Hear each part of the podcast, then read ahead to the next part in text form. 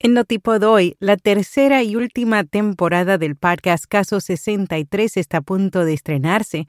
Además, ya están abiertas las inscripciones para el taller de narrativas sonoras sobre diversidad.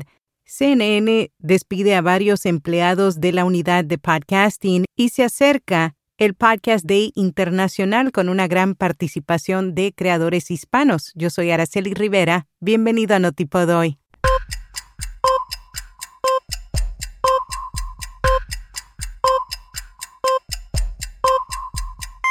Notipod hoy.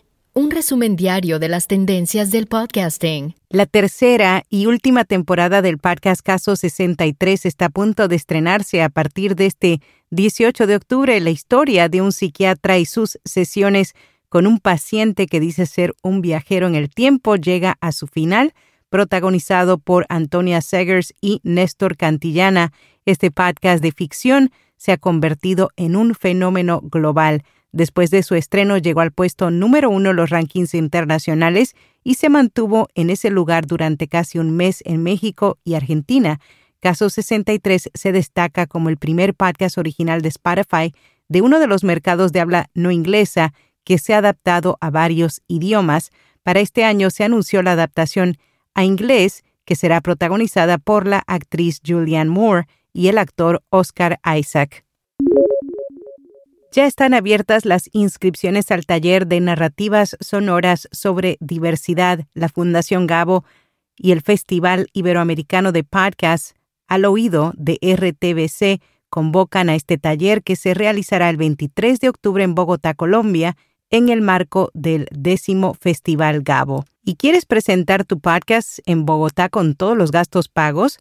Pues este festival presentará por primera vez Pitching al Oído, una oportunidad única para todos los podcasters de la región que quieran dar a conocer su serie y recibir una asesoría de seis de los mejores creadores de podcast en español, María Jesús Espinosa de los Monteros, Carlos Puig, Julio Rojas, Nancy Castillo, Jesús Blanquiño y Félix Riaño.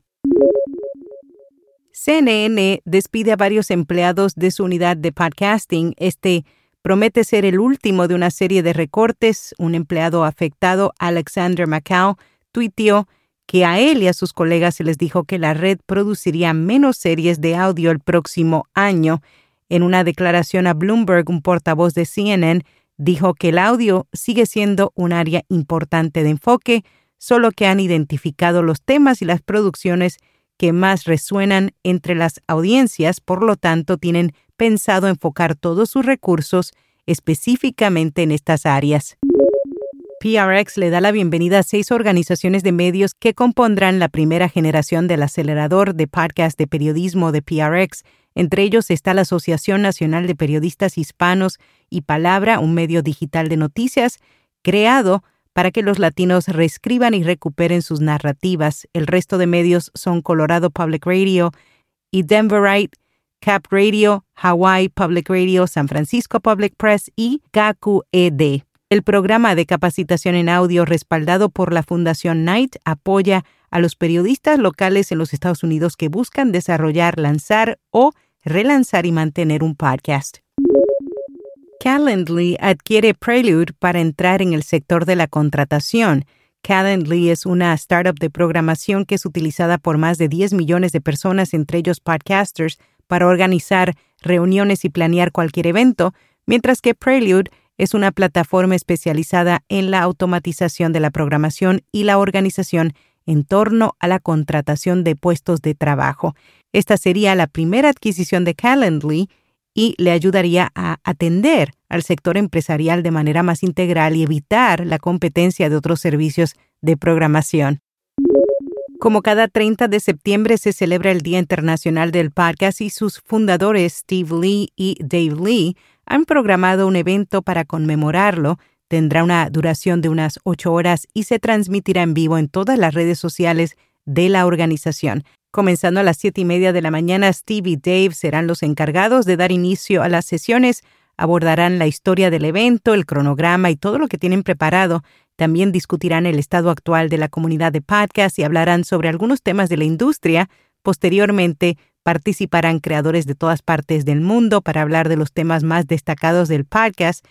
entre ellos podcasters de Argentina, Colombia y Martina Castro de Estados Unidos. Su participación tiene por nombre ¿Qué esperábamos del boom del podcast y qué sucedió?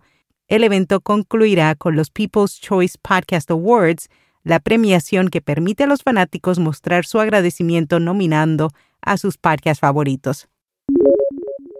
En podcast recomendado Bolsillo es un podcast quincenal que te ofrece información y consejos para manejarte bien con tus finanzas, tu negocio o tu vida profesional, conducido por Raquel Kellart. Y hasta aquí, no tipo doy. Este sábado regresamos a Twitter Spaces con José C. Cortizo, cofundador de Mumbler.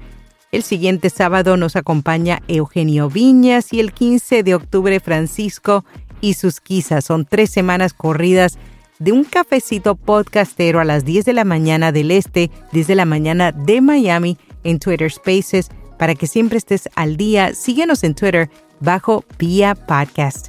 Será hasta mañana.